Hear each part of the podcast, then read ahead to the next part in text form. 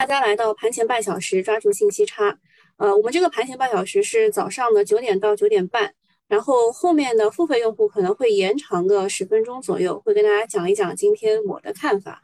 那么今天我们的互动问题就是：前天是电力板块大涨百分之八，昨天是造纸板块大涨百分之七，几乎每一天都会有一个板块快要涨停了。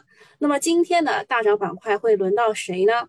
啊，我给大家举几个例子。第一个是电力，第二个是造纸，这可能是一个抛砖引玉啊。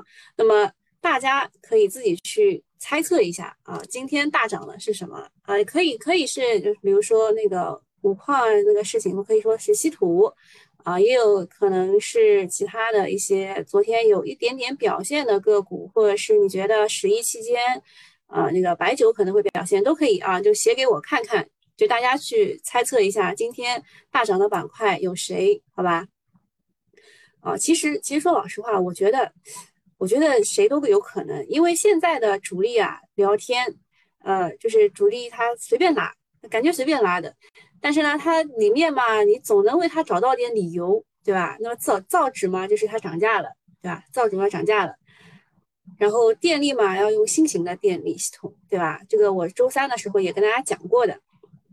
市场现在是不缺热点的，锂电、光伏周期股他们歇菜了，但是大金融、半导体、猪肉、军工又起来了。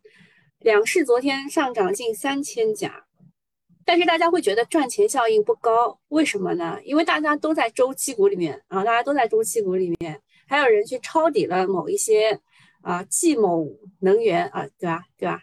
那个，然后还跟我说抄了一百万，我该怎么办？嗯。好吧，就是单只个股啊，单只个股最好不要去就是重仓某单只个股。嗯但说老实话啊，有很多人跟我说，呃，重仓出奇迹，那也是要在你对这个股票的基本面非常了解，并且有信心的这个基础上，才能去做这件事情的，好吧？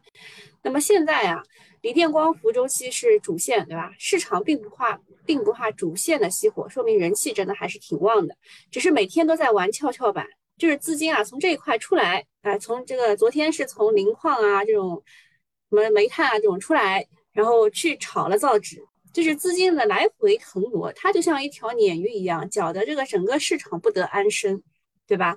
所以，嗯，每天玩跷跷板的话，对于场内的资金来说，真的非常的难啊！我看大家说什么啊？有人有人是同意说，呃，电力继续涨啊，还有说是环保，有些说是稀土和核电。电力昨天休息一天，今天继续造。还有还有一个非常非常的小机灵啊，说今天大涨的板块就是大家的自选股啊，这抖机灵了啊，抖机灵了。啊，还有说信创，呃，信创有一点点可能，但是可能性并不大啊。你是因为鸿蒙然后去关注的信创是吧？还有说是军工啊，军工昨天是有所表现的。然后，嗯，呃，就是我们有一个比较贵的贵的团是九九八一个月的啊，九九八一个月的。然后当中有人提问了军工的个股，我也给他写了一个，我本来承诺是五百字以上啊，不小心写了四千字啊，四千字的一个。啊，就是文档，然后还配了我自己的录音，然后跟他讲了一下军工的整体的逻辑啊，军工整体逻辑可以，可以看未来三到五年的啊，就是你花了这个钱可以看未来三到五年的。还有认为说是化工的，呃，达泰喵说因为我重仓了化工，我觉得要涨涨化工啊，玉玉也是的，说昨天跌的这么狠，有人还是继续看好造纸，那大家其实也是有点乱乱的啊，还有说信创传媒类的。传媒我倒不是特别看好啊，赚百亿人民币说最近报道低于一点九亿散户，啊是这样的，说 A 股现在一个一共有一点九亿的散户了，但是低于五十万的占百分之九十七，那可不可以理解为稳定盈利的不足百分之三？不是不是这个意思，就是钱啊，就是你花在这个股市上的钱基本上是低于五十万的，这个数是给你用来看有多少人去跟你竞争北交所那个，懂的啊。好，那我们这个互动问题就到这里啊，互动问题就到这里，呃，讲一讲美联储的事儿。美联储呢是这个样子的，呃，昨天呢我还是讲错了一点，呃，昨天我说是周四凌晨的两点多，确实它是在周四凌晨两点多就已经啊，就是周三的，就是美国的周三的夜里，他们开了一个会议，但是呢，没有什么消息出来，我以为是就后一天了。那么它消息出来的话是维持利率不变，没有明示开始缩减购债的时间。但是呢，呃，鲍威尔也说了啊，会很快呀。市场主流的看法会是在十一月启动。为什么呢？因为点阵图显示，点阵图的意思就是说有几个人啊认为在什么时间段会怎么样。啊，点阵图显示。半数的委员九九个人认为，二零二二年的美联储会升息一次，相比于六月份增加了两个人，他们还认为二零二三年可以增息两次啊。这个事情就不要听了，因为加息还远着呢啊。到二零二二年呢，那就接着放水，接着捂了，对吧？那么我去看了一下安邦给我的一个比较比较正宗的一个这个这个这个这个经济学家的看法，他们认为呢，这个鲍威尔说的很快。其实还是要去看什么呢？去看就业的数据的，非农就业的人口如果能够持续的增长啊，他们只要能够说明啊，就是大家的这个就业都已经恢复了，开始恢复了，那么它就可以慢慢的减少购债规模，就是那个 Hyper 就可以按下去，那个键就可以按下去了。所以，呃，这个升息的事情啊。大家担心的是加息吗？不是，大家担心的是你慢慢的会减少这个购债规模，所以它还是一个达摩克利斯之剑悬在你的头上啊。所以这句话我是存疑的啊，这句话我是存疑的，就是加息还远着呢，什么接着放水接着捂啊，这就是一个灰犀牛啊，这件事情，这个我是存疑的。那么昨天美国的市场还是明显上涨的，三大股指都涨幅超过了百分之一。呃，标普五百是创出了两个月以来的单日最大涨幅啊，然后道指呢是涨了百分之一点四八，标普涨了百分之一点二一，纳斯达克涨了百分之一点零四，就是大涨啊，大涨。然后有件事情就不太搞得懂，就是中概股是普跌的，A 五零是绿的啊，这个是啥意思？这个是啥意思？然后下面那个小字部分啊，小字部分，大家放放大，还是要跟大家讲的。突然想起来，还是要讲。有人问呢，是不是美联储开始收缩，美股就会暴跌啊？那个肯定不是这个意思，对吧？美联储的政策不像电灯的开关，一按就通电，再按就断电。那十一月启动缩债，呃，缩减购债就秒秒跌，这个是不可能的啊，这个是不可能的。但是政策的目的都是促进经济增长，维护市场稳定的。对于美联储来说，也不会希望引发市场大的波动。政策的调整都是一步一步慢慢来的。而且会不断的向市场传递预期啊，美联储做最好的事情就是预期管理啊，传递预期，就是避免最后落地的时候市场集中过度的反应啊，就是不要硬着陆，要软着陆。其实这个词都是放之四海而皆准的。像美股目前估值处于历史平均比较高的水平，偏高的水平。理想的状况就是政策慢慢转向，给市场足够长的时间。让业绩的增长逐渐消化估值，而不是突然的收缩引发踩踏式的抛售。我觉得呢，对于估值偏高的美股，可以预期的是，在政策收缩期，未来的回报水平将会下降，但是不会出现快速的暴跌。通过下跌震荡或者慢速上涨，用时间来消化估值也是一条路。嗯，所以告诉大家，就这段话是告诉大家，美联储的这个呃 taper 啊，就是缩减这个购债规模，再加上。呃，再加上这个下呃，明年明年可能会加息一次，啊，加息一次这个事儿，啊，对于美股的情况，其实如果他们只要处理得当啊，处理得当，其实他们也不会崩，啊，他们不会崩。但是其实如果你认真做那个市场调研的时候，你会发现，啊，把数据全部拉出来，他们在这个做预期管理的时候，其实是指国家就是其他国家是跌的啊，其他国家是跌的。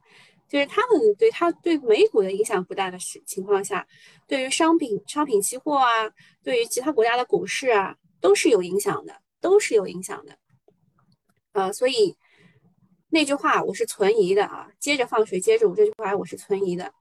第二个事儿呢，就是周期股，大家好多人说那个周期股被套啦，到底什么情况呀？其实昨天我已经讲过了，昨天那个国常会的事儿呢，可能大家没放在心上。呃，我再跟大家讲一遍吧，就是李克强主持召开了国务院常务会议，要求更多运用市场化办法稳定大宗商品价格，保障冬季电力、天然气供给。其实还是要保民生，还是要保民生，然后还加上这一些啊，就是停产的公司啊什么的，再加上这个新 ST 晨星昨天带崩了一堆的一堆的这个化工股，是吧？所以呃，周期股周期股被套是很正常的，因为什么？因为它就是这样上下上下做一个这个就是正斜波，对吧？就是这样这样上下上下，它现在确实是在上的顶端这个位置了。上了顶端这个位置了，有一些是能够继续上，有一些是要下来的，大部分还是要下来的。那么昨天晚上又有大省大面积的停产了，河北啊，河北，河北所有的水泥企业停产一百五十天线啊，一条产业线要停产一百五十天啊。但是我认真去看了一眼啊，我认真去看了一眼河北这个地方啊。河北这个地方其实它不是能耗双控的大省，就是没有完成指标的那那个大省，它完成了指标啊。然而我昨天看的那个你们买的那个冀某能源的那个也在河北，也在河北，我就不知道他们的这个政府到底是怎么想的啊。周期股其实是还是要怎么，还是要看政策的，虽然它的涨价。还是在涨，但是还是要看政策的啊，还是要看政策的。河北所有的水泥企业都停产啊，一百五十天啊，一条线是停产一百五十天，一年有三百六十五天，它停产三分之一时间，影响还是挺大的。后续要看其他省份跟不跟进了，这到底是利好还是利空？那应该应该是怎么想的呢？呃，比如说河北的水泥厂停产了，那是不是周边的水泥厂就受益了呢？对吧？这是一种想法。另外一种想法是，河北的水泥厂都停产了，周边的会不会也停产呢？所以一切都看政策啊啊！一切都是政策，一切都是政策，谁也说不定。好，就这样啊。呃，市场可能会解读啊，会和化工品一样，导致呃这个水泥建材股的回调啊，应该是导致今天水泥建材股的回调。所以短线回避吧，短线回避。此外呢，政商政商所又出手了，调整了动力煤期货部分的合约。动力煤嘛，本来之前说是跟那个火电企业签的长期协议，不会大涨的，因为被压着嘛。是谁在唱歌？是我在唱歌。嗯，那个我唱歌五音不全，就是为了让大家记住这件事情，就是周期股是很看政策的。那么政商所又出手了，调整了动力煤的呃期货的部分的合约的。交易手续费，它调整什么叫部分的？我给你们讲解一下啊，就是其实它影响的也就是这个十呃十二月之前吧，十二十二月之前，所以它调整的就是十二月之前的那一些手续费。之前呢，焦煤焦炭的手续费调高了六倍，现在动力煤来了啊，从二十元一手调到了六十元一手。昨天晚上呢，焦煤焦炭都是大跌的，政策影响还是有的。就是前天晚上就在说政策影响没有的时候，他们在大涨，对吧？但是昨天晚上他们大跌了，所以呢，对于周期股来说，现在已经到风险区了啊！现在到风险区了，期货大涨，股价不涨，跌的话，股价就是要承压的。呃，躺赢的行情没有了，短期赚钱难度增加了，只适合短线博弈，要小心吃面啊！要小心吃面。嗯，周期股讲完了，然后讲一讲这个证监会的事儿。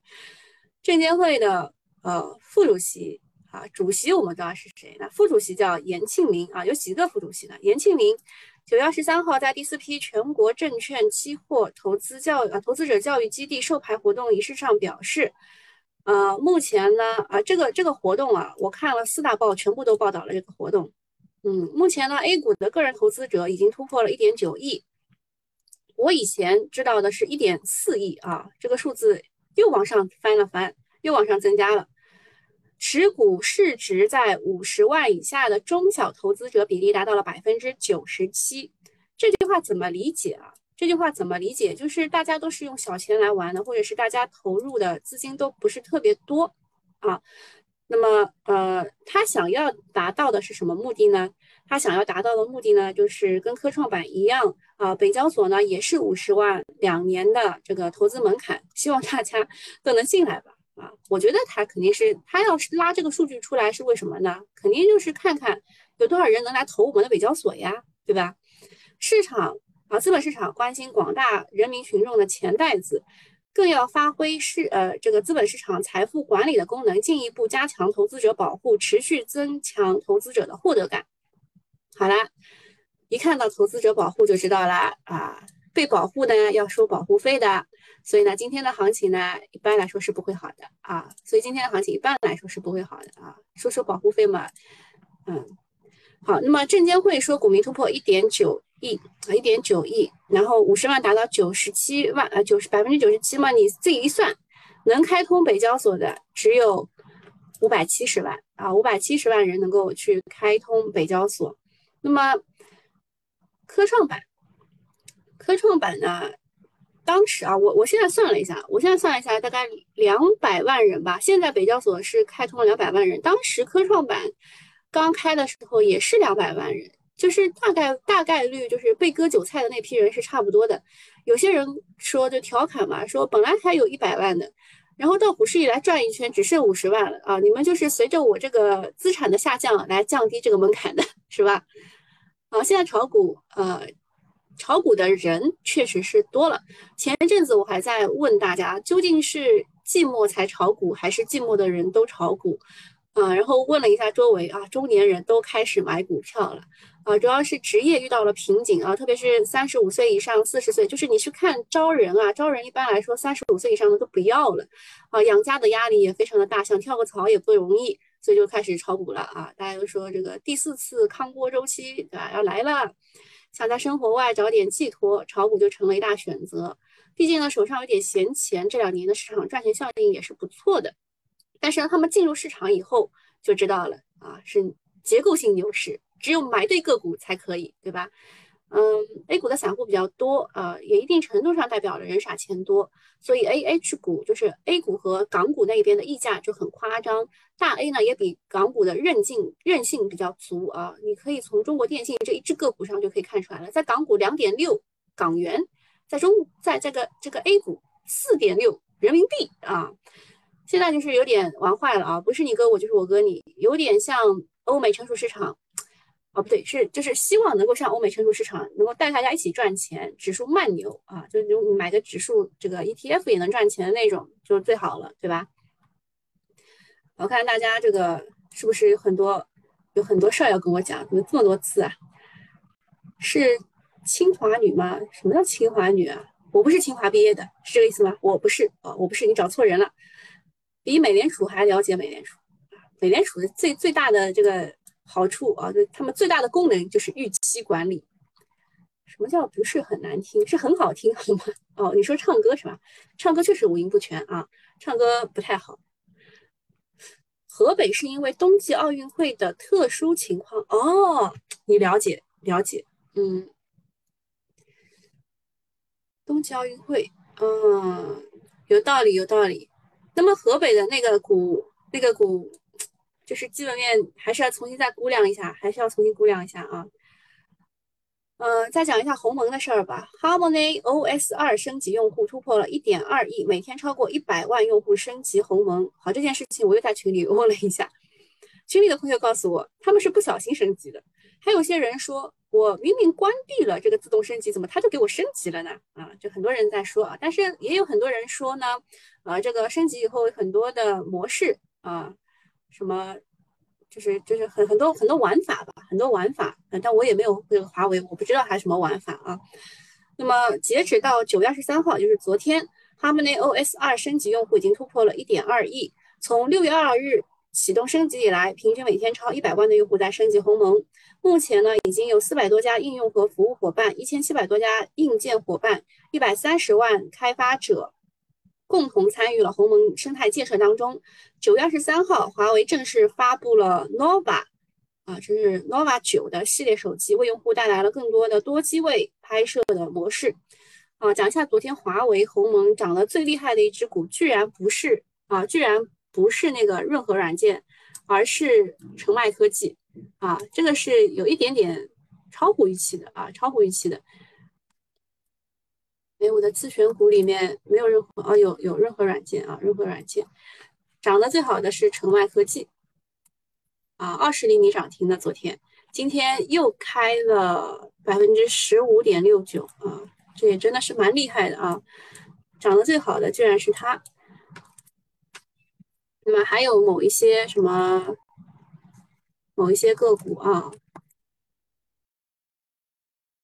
有一些个股也是在这个所有的人的名这个小表格当中的。呃，华为最近大动作频发，昨天就预告了要发布欧拉的操作系统，相关概念股闻风大涨。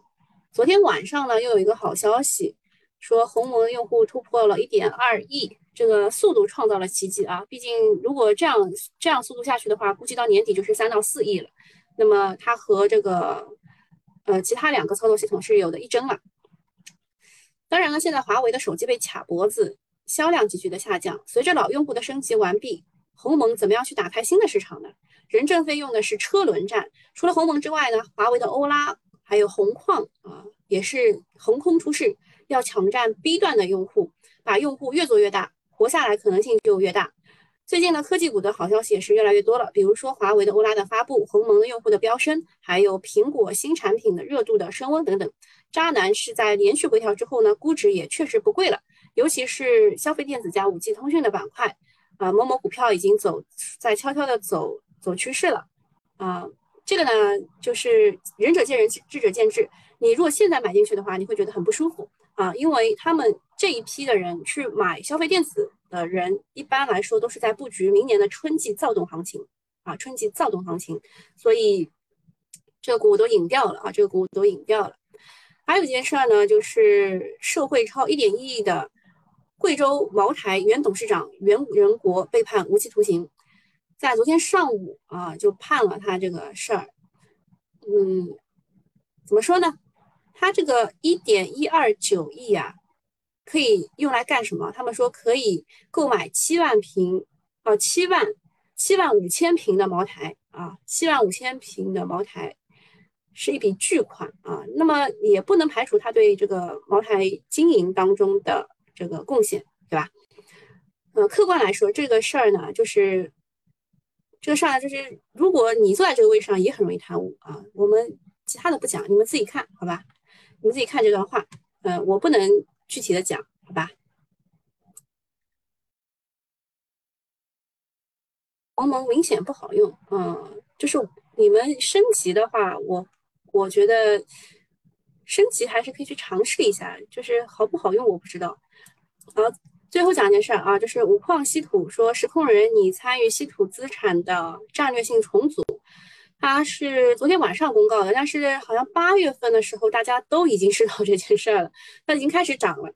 呃，它的公告说公司接到了实控人中国五矿集团有限公司的通知，中国铝业集团有限公司、中国五矿集团有限公司和赣州市人民政府啊，其实就是铝业啊，中国铝业和中国五矿，然后还有一个人民政府这三个主体正在。筹划相关稀土产业的战略性重组，有关方案尚未最终敲定，也需要获得相关主管部门的批准。那这件事情呢，其实就是告知性的。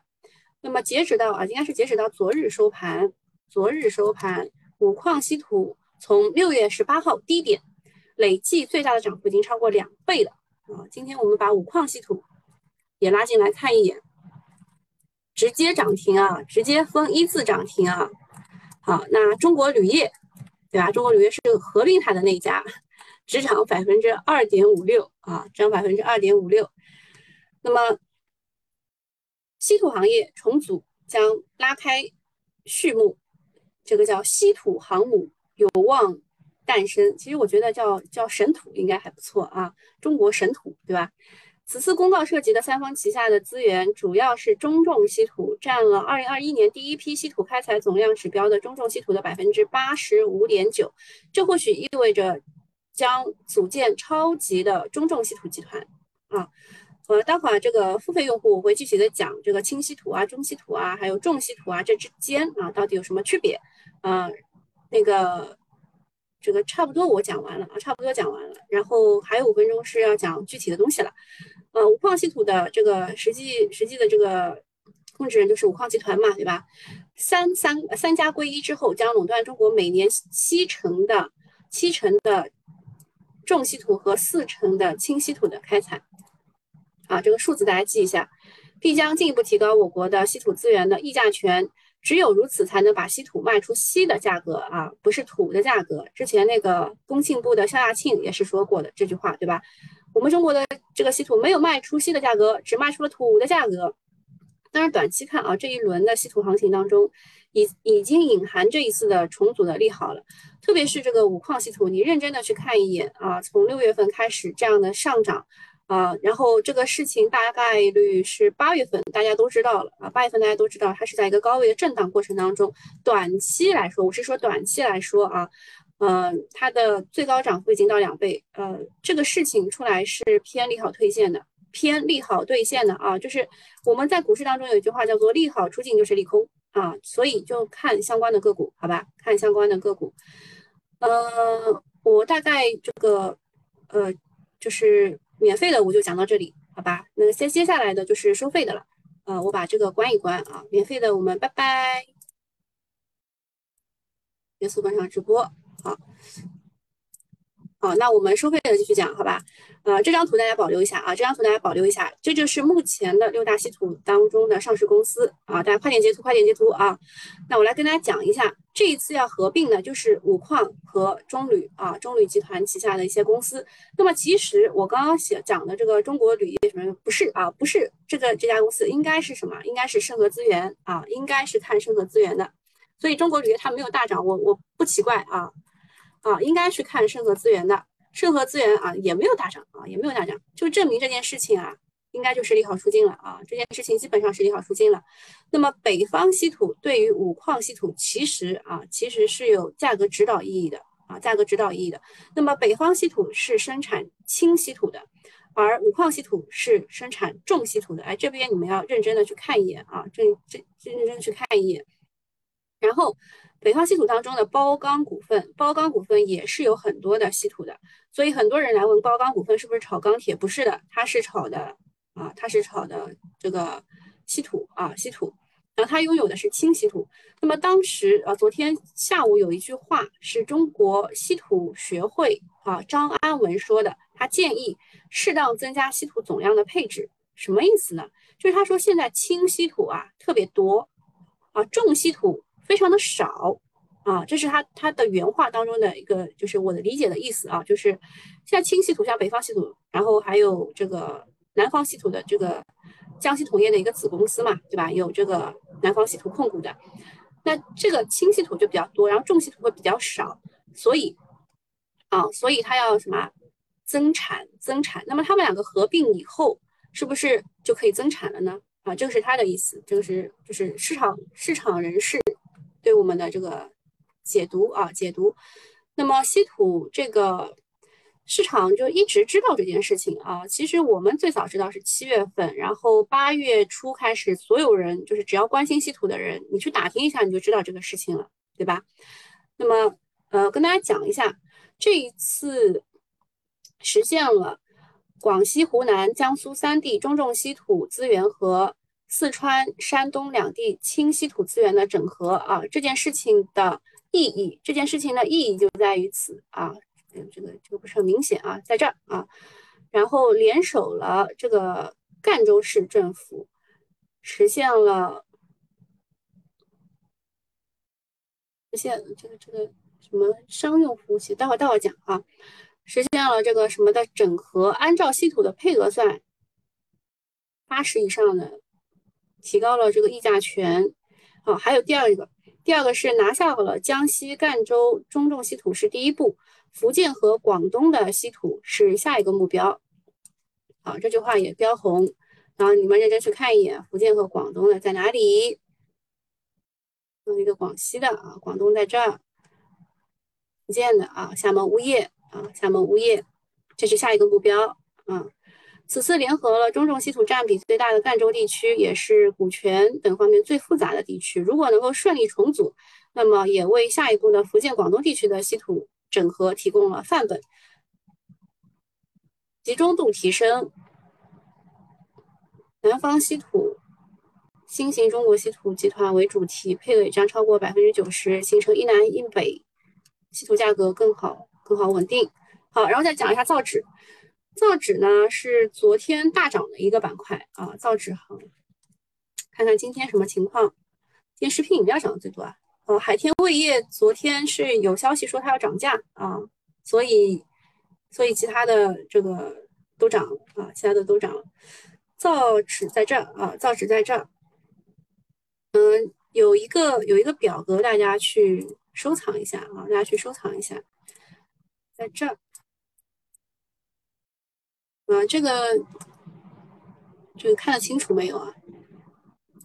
如果看不清楚也没有关系啊，后面还有一张，后面还有一张表啊，后面还有一张表，这个其实是比较重要的啊，这个其实是比较重要的，有些停产的事儿啊，还有这个它到底是有啊有有有没有停产的可能性啊，这个是比较重要的，好吧？呃，大家抄作业的话就抄这两块啊，造纸截个图。然后概念股截个图，然后概念股我待会可能会发群里吧，好吧？看不清楚的话，纸呢是一直在涨价，一直在涨价啊，一直在涨价。就是相对于其他的涨价呢，我觉得它涨百分之十五不多。但是后来我去开会的时候问了一下，他们说纸啊上半年涨了一次啦，下半年又继续涨啊。所以呃再加上这个之后的十一呀，再加上双十一呀，这快递呀什么之类的，就可能是会有一个爆发性的预期啊。大家可以去埋伏，但是不要去追高，好吗？那今天我们差不多就讲到这里了，哦，就是这张图自己自己保存一下。然后，这个这个解释大家也去保存一下。就一般来说，你们在市面上是看不到的啊。这种这种就是比较详细而又而又就比较详细 而又讲大白话的解释，好吧？那今天差不多就到这儿了。我看一眼大家的问题，听得到听得到。好，呃，那个一彩没什么问题。好，再看一眼。这边聊天的问题，就说天天挑逗免费的不好啊，没办法，就是因为大家付费，我一定要跟免费的区分开来。发布的商用服务器欧拉操作系统，嗯，今天今天你看看能能动起来的不多啊，今天能动起来的不多啊。看一眼自选股啊。